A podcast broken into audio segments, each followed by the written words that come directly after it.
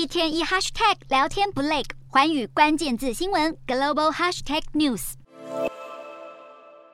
西亚最近盛传国会随时可能解散。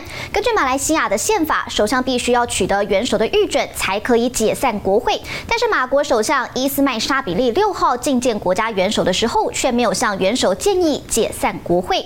而马来西亚二零二三年财政预算案预计七号如期提呈。有消息就指出，伊斯麦沙比利可能会在预算案提呈之后的几天内解散国会，以赶在年底前举行大选，避免造成人民的困扰。不过，根据报道。指出，伊斯麦沙比利下个礼拜将会出访英国，如此一来，恐怕是没有办法觐见元首商讨解散国会的事宜，这代表大选日期可能进一步延后。